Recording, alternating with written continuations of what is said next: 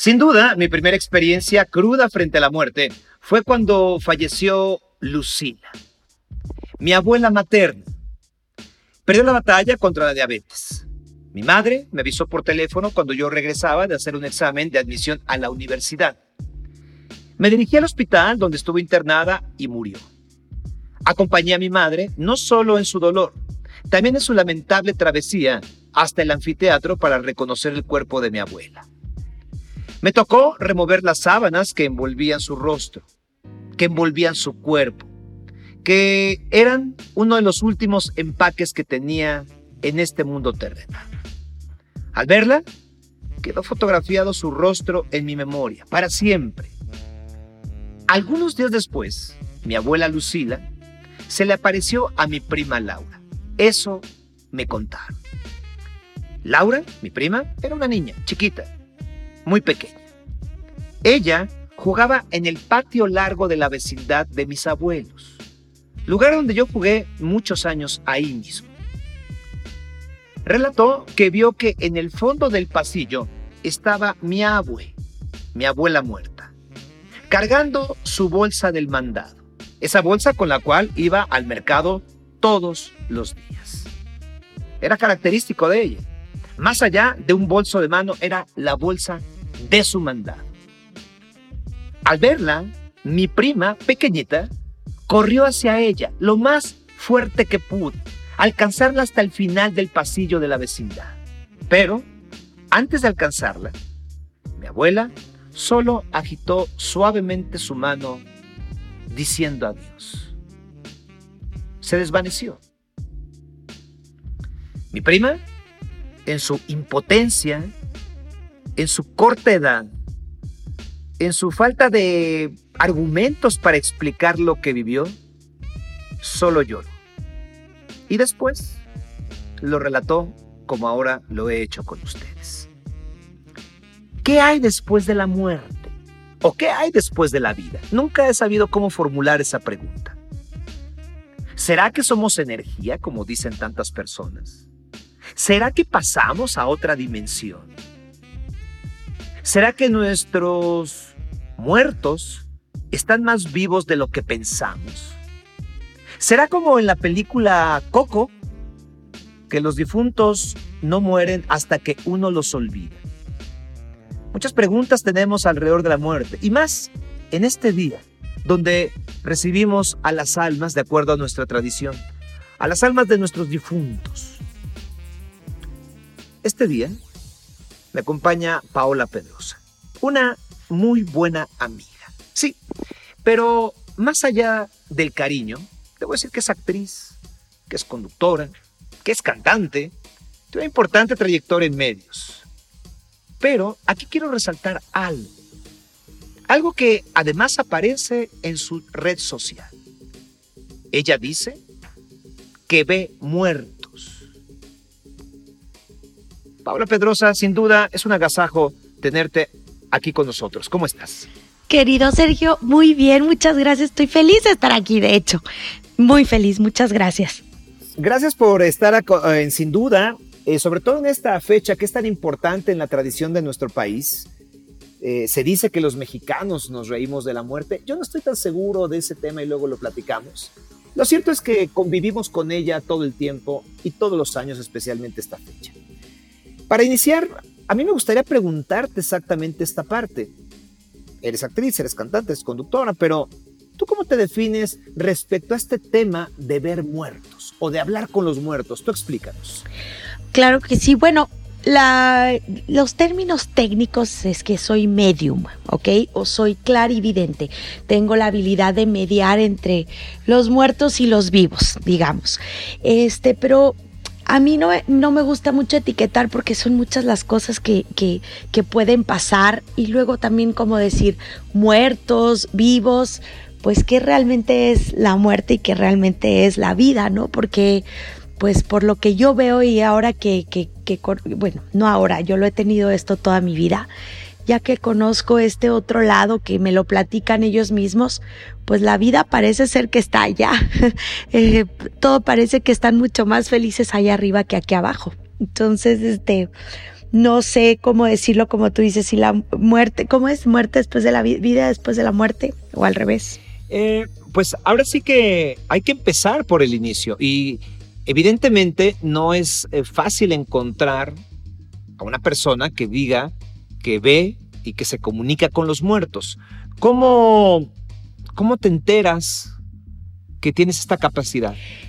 Mira, me entero desde que tengo aproximadamente unos siete años, yo creo.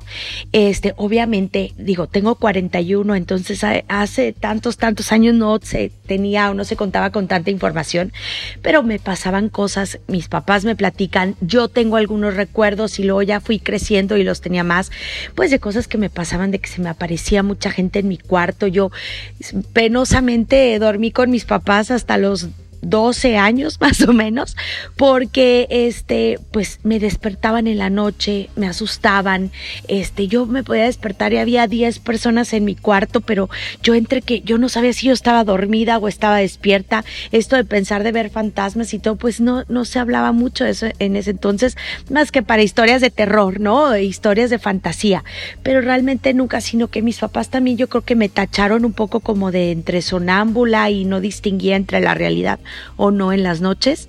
Entonces, más o menos así fui viviendo mi vida, este, con cosas raras que me pasaban, este, anécdotas muy raras, sino que fue hasta después como de los, este, veintitantos años que me fui a vivir sola a Los Ángeles, que de repente toma la que ahora sí que estoy sola y me empiezan a pasar muchas cosas, ¿no?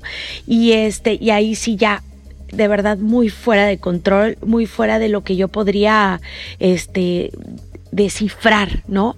Este, entonces, alguna, alguna vez una prima yo no le comentaba esto a nadie, pero mi mamá se lo comentó a una prima. Mi prima sabía de algún medium y me llevó con él. Y ahí él fue el que me dijo, habló con mi abuelo, habló con varias personas que habían fallecido en mi vida, que él no tenía manera de cómo saber que habían fallecido y me dijo, tú tienes el mismo don que yo y ahora tú te toca a ti desarrollarlo y te toca este ayudar a la gente así como yo te estoy ayudando a ti. Y ahí inicia, digamos, todo mi proceso de aprender. Este me puse a leer libros, tomé cursos, me certifiqué en el estado de Florida, este para empezar a desarrollar esto lo más que podría. Obviamente no fue fácil, pero ese es más o menos como, fue mi, mi proceso si existe un método o algunos pasos a seguir que nosotros, los que no tenemos esta habilidad, podamos comprender, ¿cómo sería eh, ese método para comunicarte o para ver a un muerto? Ok, mira, yo lo que hago es, este, gracias a Dios, yo he logrado como medio controlar para que no ande yo como loca viendo muertos en la calle y cosas así. No es cierto, como en las películas o en las series. Realmente digo, puedo estar equivocada, sí puede haber gente que le pase eso, pero no es de que realmente andes por todos lados o estés en un restaurante y todo y se te aparecen por todos lados los muertos. Bueno, en mi caso no funciona así. Simplemente yo, este, cuando con la sesión con mis clientes, este, yo lo que hago es, hago una oración, soy católica, creo yo que Dios me mandó este don para ayudar. Este, yo le pido a Diosito y a mis guías espirituales que me permitan bajar a esa persona. Y yo me, digamos que me concentro en oración un poco y en unos cuatro o cinco minutos en total baja esa persona, yo la pido por nombre completo y fecha de su fallecimiento. Y este, y en eso ya bajan. Ahora, bajan de una manera Obviamente no es que los vea como te veo a ti o los escuche como te escucho a ti. Es un sexto sentido más o menos como una especie de, como que me los estoy imaginando, como me empiezan a enseñar en mi cabeza, empiezan a aparecer imágenes, empiezan a aparecer este sentimientos, me hacen sentir cosas, cosas así. Y entonces yo ahí es donde me empiezan a dar información, que yo es la información que yo le empiezo a dar a la persona a la que le estoy haciendo la sesión cualquier muerto se puede contactar? Sí, sí se puede contactar a cualquier muerto. Incluso hay mucha gente que tiene la creencia que hay varias creencias, ¿no? De que no porque están en el limbo o no porque están en el purgatorio o porque se suicidaron o se fueron con Dios. Nada de eso es verdad porque yo he podido contactar a almas que, que bueno, que se suicidaron aquí en la tierra. Este, yo he podido contactar realmente a todos, casi todos. Es muy raro que no me que no me salga una sesión bien, no que no me salga bien, perdón, eh, sino que es muy raro que que no pueda contactar a alguien que se me pide. Este, y básicamente todos esos creo que son mitos que la gente piensa, como nos decían antes de si te suicidas te vas al infierno, estas cosas como medio fuertes que nos dicen, pues no, no es cierto, ellos están bien, están con Dios, están felices, muy contentos y, y hasta, bueno, hasta perros y gatos puedo contactar. Pero, ¿cómo poder contactar a una mascota o un perro si digamos que hablamos mensajes distintos, digo, lenguas distintas? Sabes que no, yo no recibo palabras ni letras, ni hay veces que me enseñan una que otra letra, eh, un que otro número, pero es que todo es comunicación a, base de me mandan señales. Entonces es alma me manda señales, este, de, me enseñan una casa, me hacen sentir que esa casa le pasaba esto o estaba, eh, sabes, este matrimonio le pasaba esto. Todo esto me lo enseñan en, en este en forma de, de, señales. Por eso es que pues, realmente no, no existen las palabras ni nada en este tipo de sesiones. Al principio tú decías que de niña te, pues, te asustabas, ¿no? O sea, que dormiste con tus papás hasta los 12 años de edad.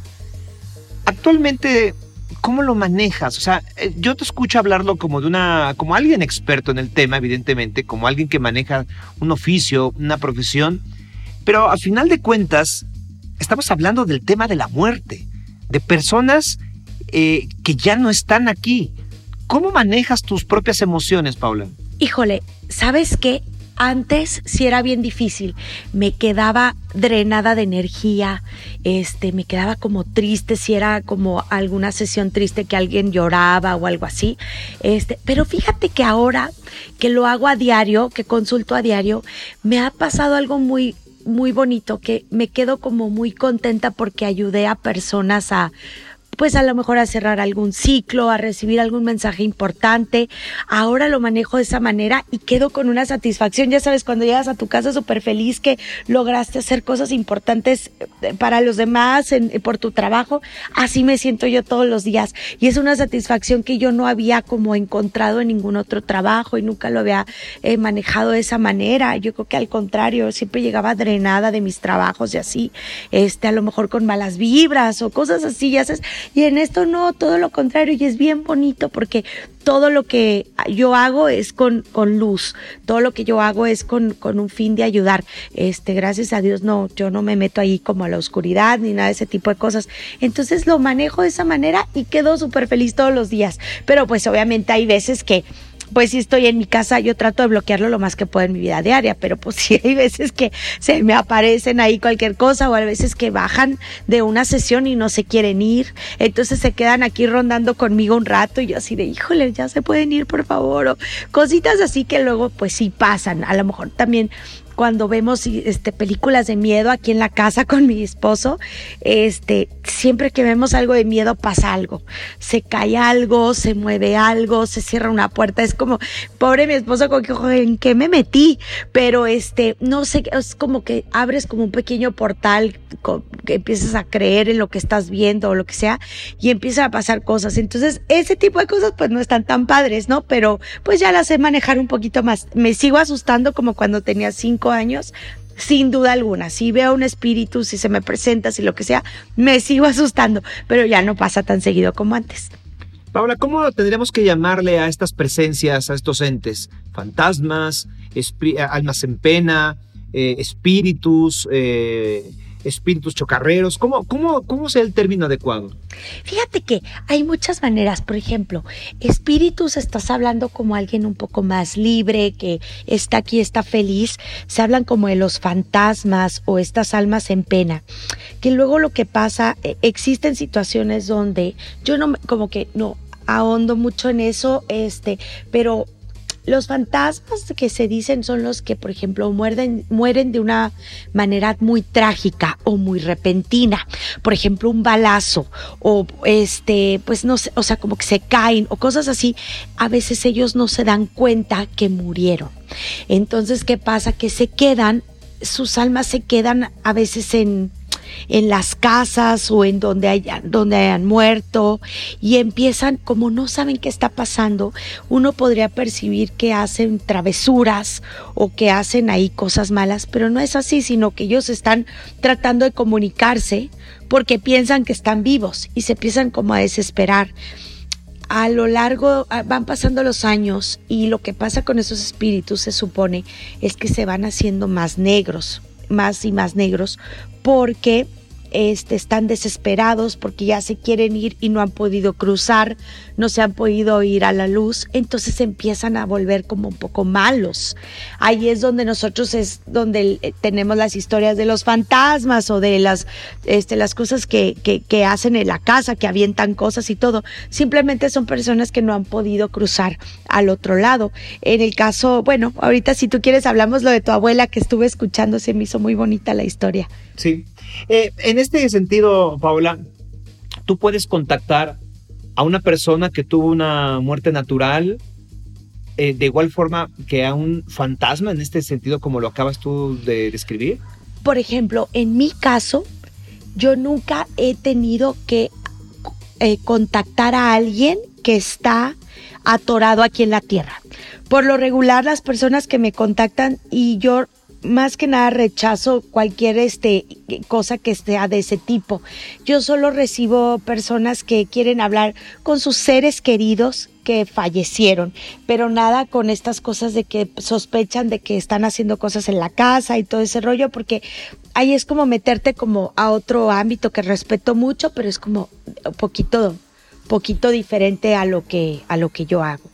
Entonces centrémonos en las personas eh, que tú puedes contactar o que has querido contactar y que son personas que murieron de una enfermedad o, de forma natural, pero en circunstancias como esas, no, no trágicas, no, un balazo, no un asesinato, eh, o, que se hayan convertido en fantasmas, dando, dando fe a, a este término. Mi pregunta entonces es, estas personas que murieron, que son nuestros familiares, nuestros seres queridos en general, ¿en dónde están, Paula, después de, después de la vida terrenal? Están en un lugar muy bonito. Yo lo localizo como arriba de nosotros porque ellos siempre me hacen sentir cuando hablan con sus seres queridos que están cuidando sobre ellos, o sea, como que están arriba viendo para abajo.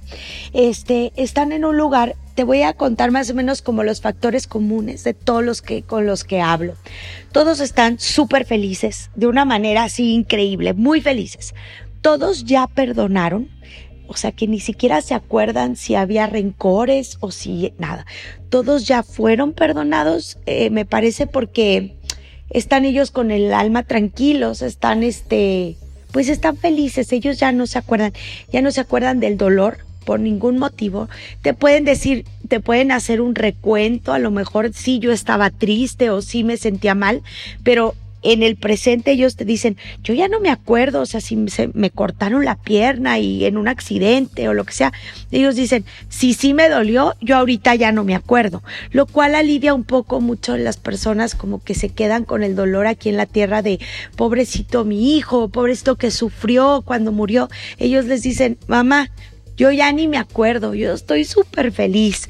Este, sé que tienen como cosas que hacer porque no duran más de una hora en la sesión. Siempre traen como prisa. Entonces siempre están así de que bueno, ya, ya vamos cerrando la sesión, vamos cerrando porque tenemos cosas que hacer, más no revelan exactamente qué es lo que están haciendo en o en mi caso a mí no me lo han revelado. Este, pero sí sé que trabajan. Algunas veces me ha tocado que tienen como este asignaturas, por ejemplo, de cuidar a alguien o están en proceso.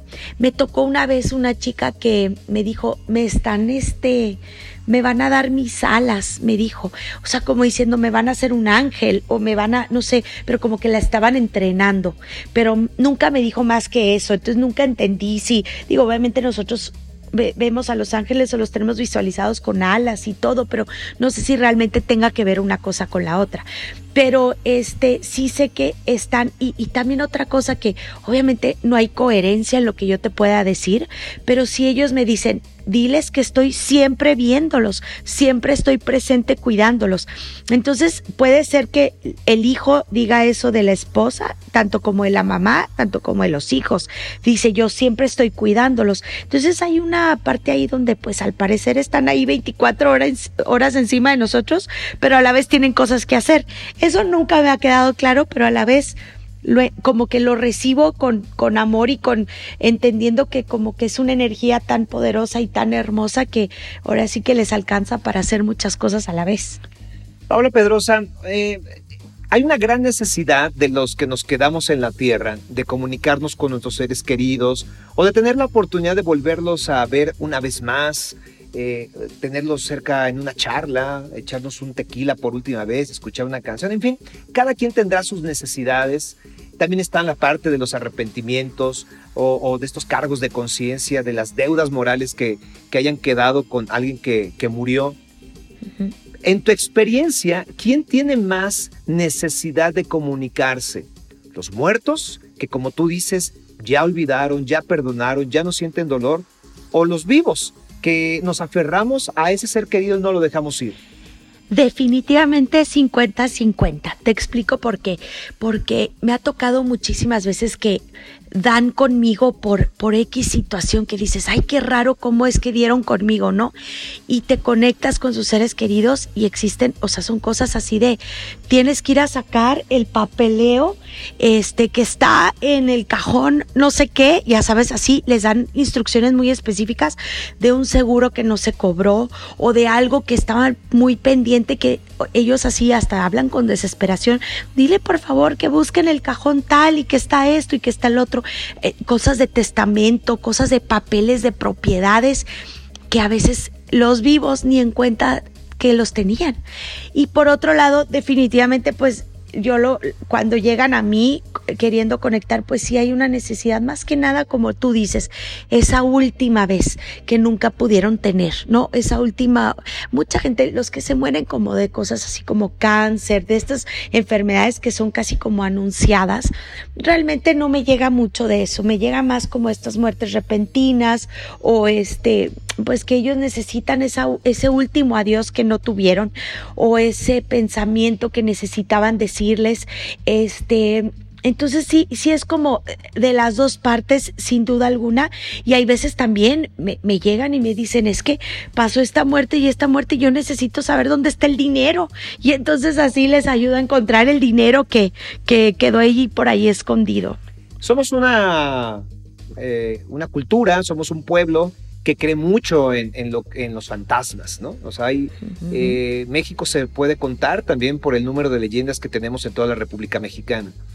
Eh, a ver si me puedo dar a entender.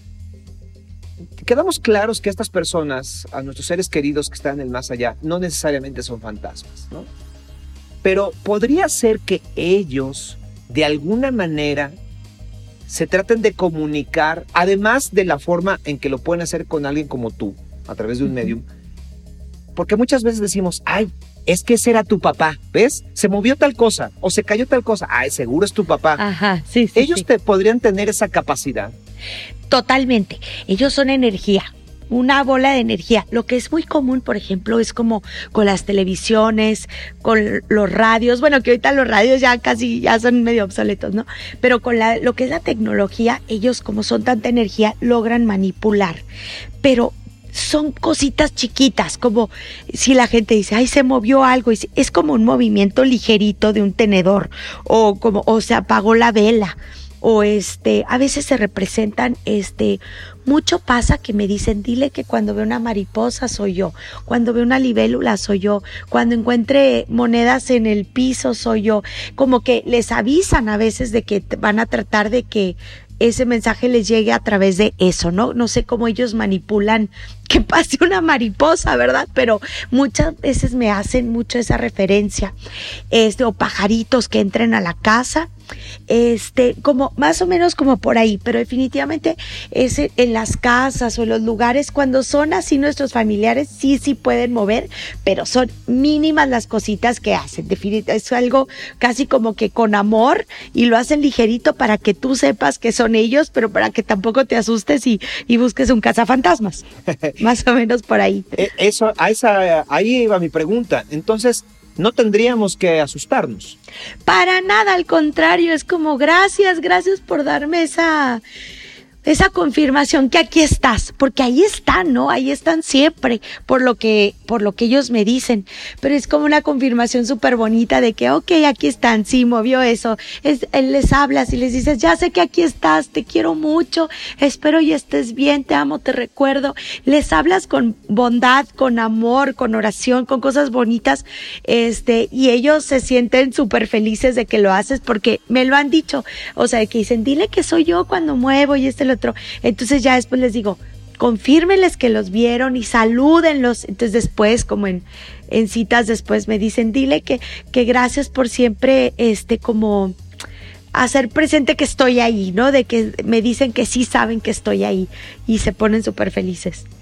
Evidentemente te está escuchando mucha gente, ¿no? Y mucha gente que seguramente querrá tener algún contacto con, con un ser querido. Pero hay reglas en esto, Paula, es decir, se puede contactar una vez al mes, una vez cada año, una vez en la vida, o solamente si tienes una necesidad importante. ¿Cómo, cómo tú podrías, si es que hay esas reglas, tú cómo las podrías describir? Yo quisiera decir que yo pongo mis propias reglas, cada quien tiene las suyas. Yo voy a explicar por qué pongo yo las mías. Por ejemplo, yo sí pido que no me hable, o sea, que si hicimos una conexión y todo, pues que no traten de volver cada tres semanas o cada mes, porque a mí no me parece ético, porque realmente los mensajes que te dan, te los dan ahora sí que te sirven para llevar, para que te sirvan para todo el año, ¿no? O para el, resto de tu vida, si tú quieres. Este, te dan lo que necesitas escuchar. Entonces, hay muchas personas que practican lo mismo que yo, que tratan de hacer como a la gente un poco como medio adicta a ti, para que entonces les escriben y mira, mi, tu hijo me contactó hoy y me dijo que te dijera esto. Entonces como que lo enganchan a la gente y la gente se vuelve un poco como adicta a ti y o dependiente de ti. Y eso está mal porque creo que tampoco debes de vivir una vida donde estás obsesionada con hablar con los muertos. O sea, debes de entender que ellos están arriba, tener fe que están bien y no querer estar como siempre queriendo saber qué va a pasar, porque de alguna manera los mensajes que recibes son para ayudarte en tu día a día. Te dicen este qué hacer con ese trabajo que no te gusta o con esa pareja que te está haciendo mal, te dicen, "Mijita, déjalo." Te dicen muchos consejos, pero también no te puedes estar volviendo a que alguien de ahí arriba te esté diciendo qué hacer a cada paso que das. Tienes que tú poder vivir tu vida tranquilamente y, tomar tus propias decisiones. Entonces a veces pasa eso. Entonces yo siempre digo, cuando me dicen, ¿cuándo te puedo volver a contactar? Siempre les digo, bueno, espérense unos cinco o seis mesecitos, aunque sea mínimo. Si tienes una emergencia, obviamente si ven a mí, si necesitas saber algo de algún papeleo o lo que sea, pero trata de no, no, este, no hacerte como dependiente de mí. Pero, pero sí vuelve, la gente sí vuelve, pero este, hay veces que, o hay veces que termino ni siquiera cobrando porque digo, no te dije nada nuevo, me da vergüenza porque no te dije nada nuevo, es lo mismo, ellos como que no tienen nada que decirte y pues hasta me da pena y digo, ay no, prefiero regresar el dinero a que digan, ahí está, nomás me dijo lo de la vez pasada, ¿no? Pero este, lo que ellos tengan que decirte te lo dicen por mucho tiempo. Yo recomiendo una vez al año, si gustan, pero más de eso yo creo que ya es como una dependencia. Paula, así como hay personas que, creen en, una energía o en el vida, vida en el más allá, también hay gente que es escéptica, ¿no? Eh, y, eh, te ofrezco una disculpa por la pregunta si suena ruda, pero ¿por qué creerte en, algo que difícilmente uno podría comprender o, o podría tener pruebas? No, cero ruda la pregunta porque yo entiendo a la gente que no, no entiende esto. Yo a los escépticos tampoco me pongo como que ven y te lo demuestro, no, pero tampoco me ofendo porque digo, a lo mejor si yo no tuviera esto, quién sabe si yo creería también, ¿no? Yo crecí con esto, no conozco otra manera, pero yo entiendo que es algo muy difícil de creer.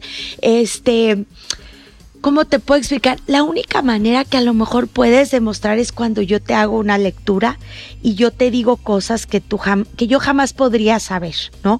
Ahí es donde más o menos mucha gente cree, ahí es donde gente, pero ese es solamente obteniendo la experiencia completa, como quien dice, si tú vienes a esa sesión y yo te digo cosas, ahí dices, híjole, ok, sí creo, ¿no? Y todo bien y todo eso. Pero fuera de eso, la verdad no tengo ni siquiera respuesta que darte de, de por qué creerme, porque no, no sabría ni cómo demostrártelo, cómo decirte que, que si lo hagas. Pero yo sí te puedo de a lo mejor decir que estar abierto a cosas así también te traen cosas bonitas a tu vida, estar abierta a posibilidades nuevas, estar abierta a cosas, no tiene nada de malo creer, no tiene nada de malo este experimentar y ya si ves que ya que lo pro, comprobaste que no existe, adelante, o sea, todo bien. Pero si si logras comprobar, pues vas a obtener algo muy bonito de este de toda la experiencia, ¿no? Y en este mismo sentido, eh, si una persona se acerca a ti, se acerca a un medium con la idea de contactar a una persona que murió, ¿Lo tiene que hacer con fe o no importa si es escéptico para que tú lo logres? Pues ahí te va algo muy importante y qué bueno que lo mencionas.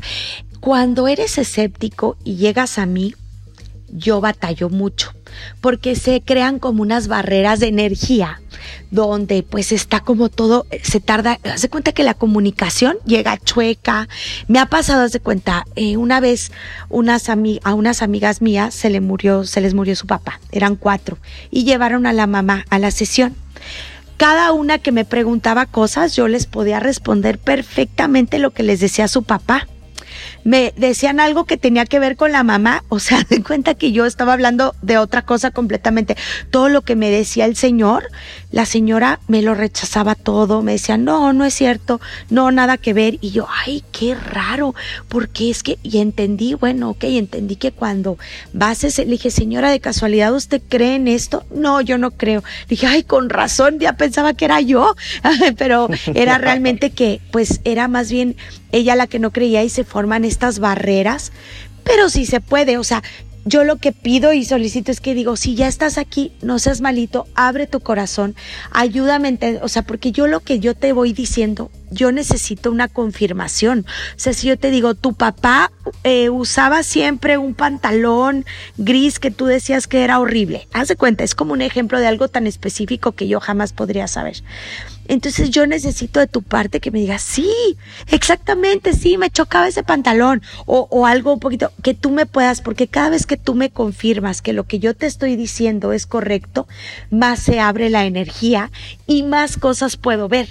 Pero si yo llego, si una clienta llega conmigo y todo lo que le digo me dice que no, olvídate, o sea, va empeorando y empeorando y empeorando la sesión porque están tan cerrados que no, no, este, ¿cómo te puedo decir? Como que no localizan los recuerdos que yo les digo.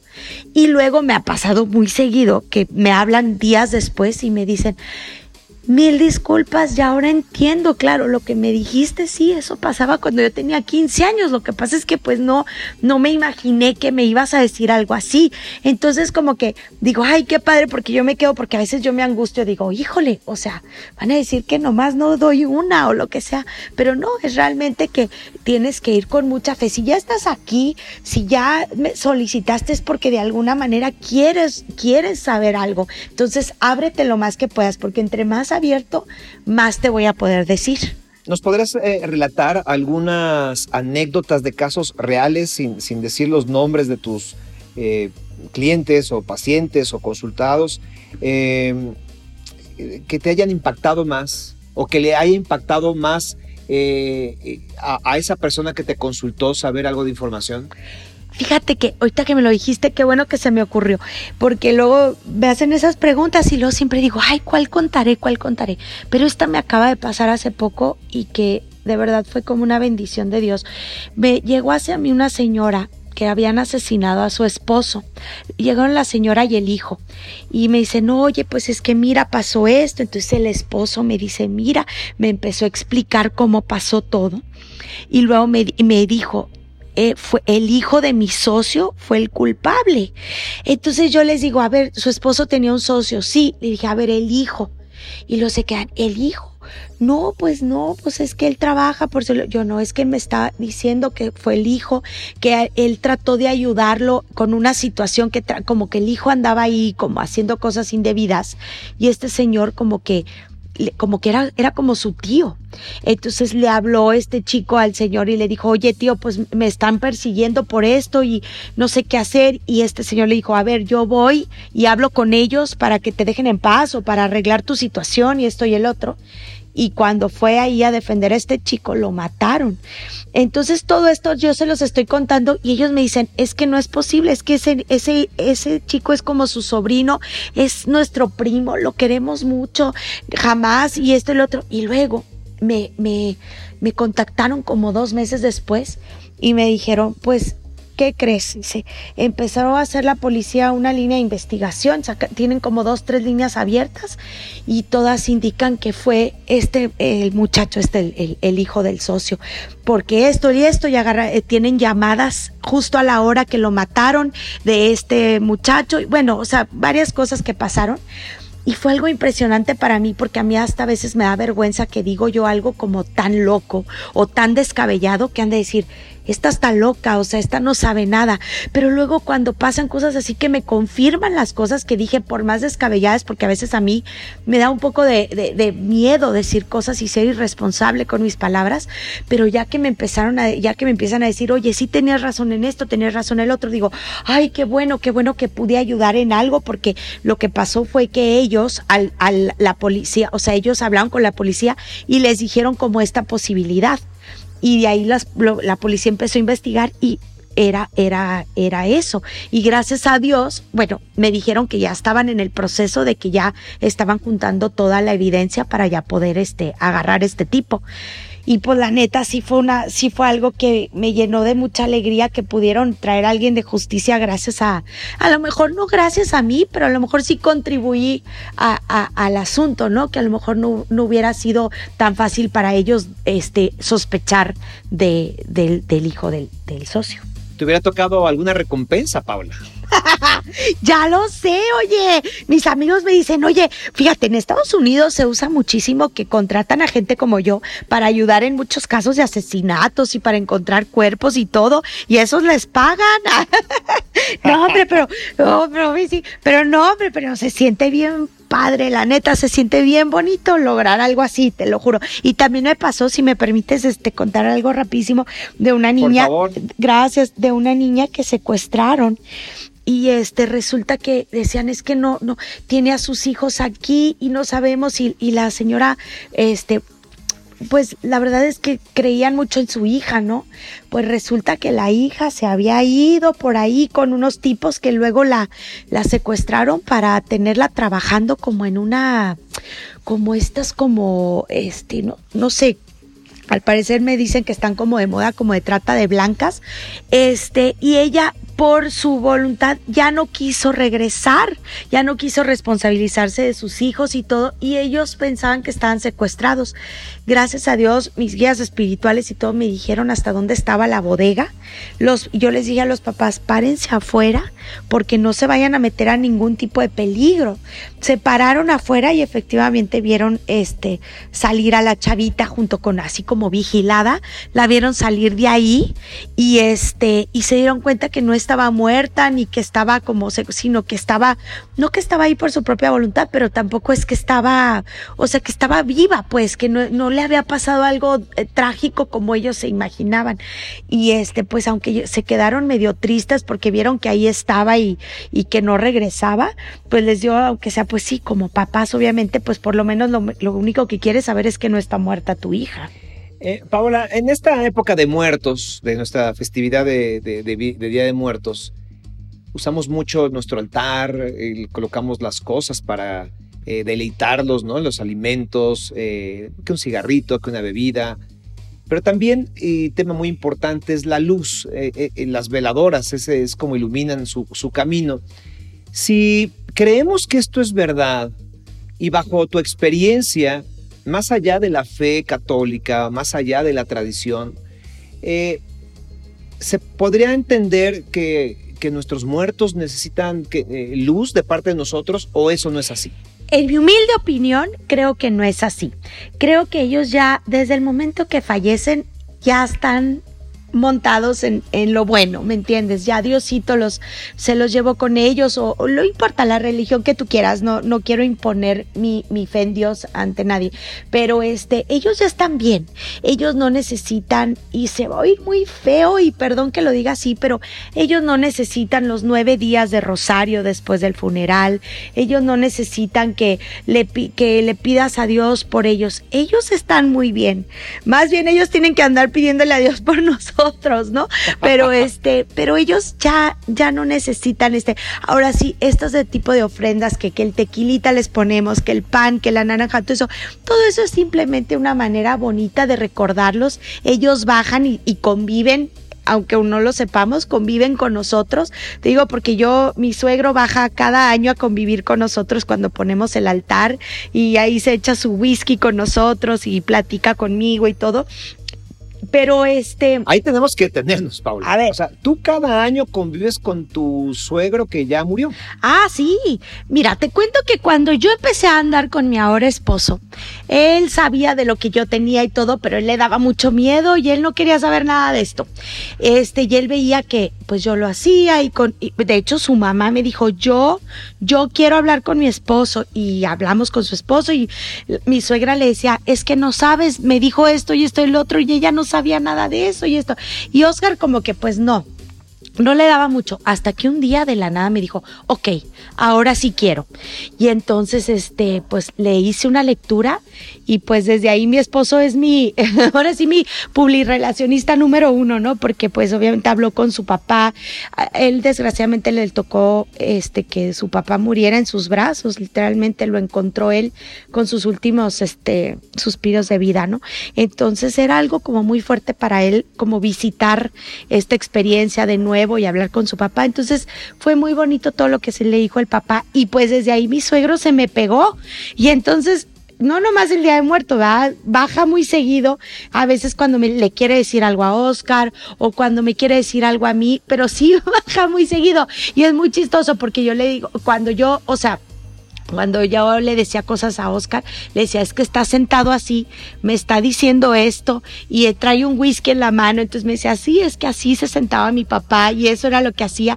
Entonces es una forma de convivencia que yo me dio. Recibo mensajes de mi suegro, se las cuento a mi, a mi marido, mi marido habla con él porque obviamente ellos te escuchan siempre que les hablas y este y pues ahí convivimos de una manera muy muy extraña. Y es muy chistoso porque mi esposo empieza a contar junto con sus amigos historias no de cuando eran jóvenes y todo.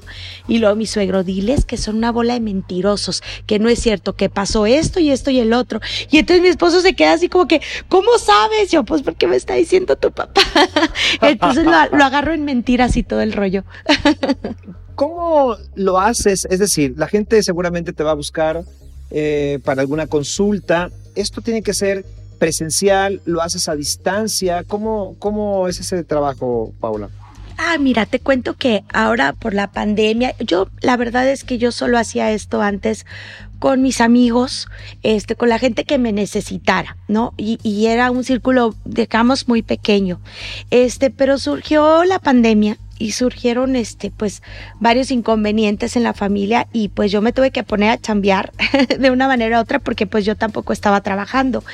Y este y entonces empecé eh, abrí un Instagram y por medio del Instagram es como me contactan y yo hago videollamadas este, y entonces, pues sí, ahora eh, me, consulto dos veces al día porque tengo una niña chiquita que no me permite más, pero este, consulto por videollamada en el WhatsApp este, hago eso, es una hora y fíjate que bien padre porque se logra perfectamente, no tiene, o sea, el presencial y por videollamada de verdad que no hay gran diferencia, ¿eh?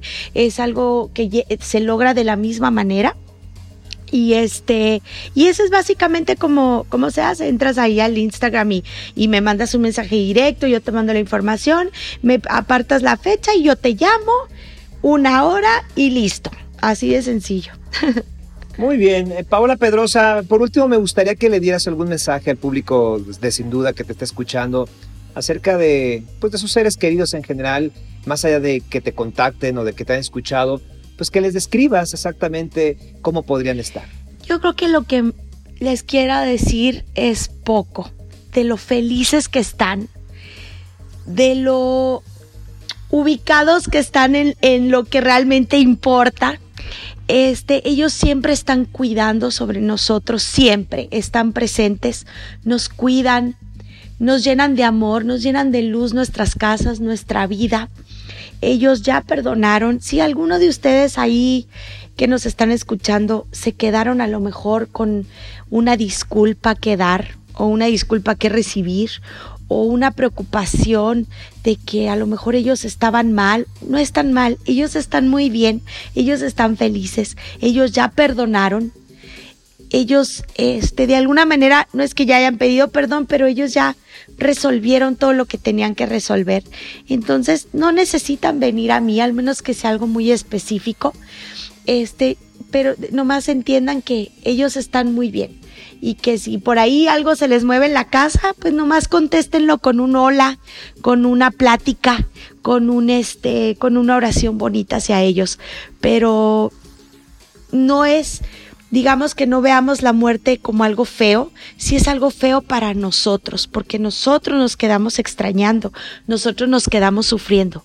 Pero el amor verdadero quiere que la otra persona sea feliz por encima de nuestra felicidad. Entonces, busquen en ese amor verdadero y sepan que ellos están felices, por lo tanto, ustedes tienen que estar felices que ellos lo están.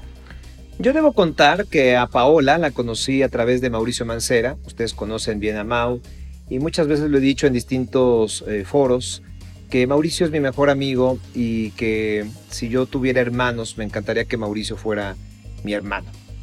Eh, a pesar de lo jodón que es en la vida. Eso iba a decir, pero dije, igual y no estamos hablando de indecencias, pero...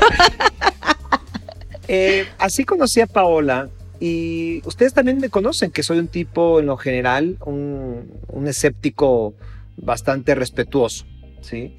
Y un, un, escéptico mesurado, que me gusta escuchar todos los puntos de vista, ¿no? Pero al momento de que Mauricio me contó sobre Paola, y como yo les digo, a Mauricio lo, lo quiero, lo amo como un hermano, pues le creí lo de Mauricio y, creo en Paola. Yo no la he consultado nunca. Eh, queda pendiente una charla para ver si podemos platicar con mi papá. Y yo no lo he hecho porque la verdad soy muy miedoso y no sé qué me quiera decir mi papá o qué puede decir con papá, aunque me muero de ganas de hacerlo, ¿no? Pero bueno, es algo que está pendiente, pero sí quería aclararlo para que para que no quede aquí como una, una suspicacia de él está promocionando a alguien o no. No, no, para nada. No es algo que no es algo que yo haya vivido, pero es algo en lo cual yo confío porque confío en ti, Paula. Y de verdad, muchísimas gracias por tus palabras y por tu entrevista. Ay, no, agradezco mucho. Mira, viniendo de ti, de verdad, lo agradezco el doble porque exactamente yo sé lo escéptico eres, escéptico que eres y te agradezco el respeto que me das y la confianza que me das porque de verdad no importa que no creas y todo, pero de verdad lo agradezco mucho. Cuando yo te conocí, yo sentía a tu papá y, y, y, y, me decía, me dice, me decía, dile que muerto de muchos años. Entonces yo, yo, yo recibía la información y decía, debe de ser el abuelo. No entendía yo que era tu papá y muerto de muchos años. Y días después sale en tu Instagram que tu papá había fallecido desde hace muchos años. Y yo, ay, le hubiera dicho exactamente lo que me dijeron en vez de estar interpretando, porque a lo mejor hubiera entendido que era él. Y le dije a Mauricio, ay, qué coraje me da, porque ahí estaba su papá, quería hablar con él, pero me dio hasta como pena decirte porque no te quería como, no quería como entrometerme como en tu, pues en tus creencias, no quería ponerte ahí en, sabes, como eh, en el en el ojo ahí del huracán, ¿no? Entonces me quedé calladita, pero te escribí después y te dije, cuando estés listo, ya sea, y te lo digo ahorita, cuando estés listo, ya sea mañana o dentro de tres años, aquí voy a estar y me encantaría poder, este, poder comunicarte con tu papá. Feliz de la vida. Pues mira, estaría padrísimo. En unos días cumple, eh, el 10 de noviembre, él cumple 25 años de fallecido ya. ¡Wow! Muchísimos años, como te lo dijo. Así pues, es. Pues cuando quieras y si quieres ese día, yo estoy puesta, ¿ok? Pero respeto cuando tú quieras. Por, lo, por mientras, me encanta conectar contigo de, por otros lados y, y platicar contigo y, y gracias por invitarme a tu podcast. Me siento muy honrada de todo corazón que me hayas invitado. Paula, por favor, eh, este, comparte tu red social para que te contacten y, y, con toda confianza. Ay, muchas gracias. Pues mi Instagram es Pedrosa Paola y ahí, ahí en mi bio puedes ver las instrucciones de cómo llegar a, al otro Instagram, que es donde consulto, que se llama Conectados para Siempre. Entonces, en cualquiera de esos dos, bueno, hay que escribirme para una sesión a la de Conectados para Siempre, pero a cualquiera de mis dos Instagrams te puedes meter, ya sea Pedrosa Paola o Conectados para Siempre. Muchas gracias, ella es Paola Pedrosa, medium, clarividente, pero sobre todo una linda persona que puede ayudarte a despejar muchas dudas que sobre todo hayan quedado pendientes. A sus órdenes. Muchas gracias, Paula. Muchas gracias a ti. De verdad, muchísimas, muchísimas gracias. Te quiero mucho. Gracias, Sergio. Y me despido con un aviso inoportuno. Compro cajita hermética. Quiero guardar un sonido de la voz de mi difunto padre, para que cuando se escape de mi memoria pueda usar el repuesto. Si alguien tiene una le ofrezco un día de mi vida a cambio. Sin duda, soy Sergio Sepúlveda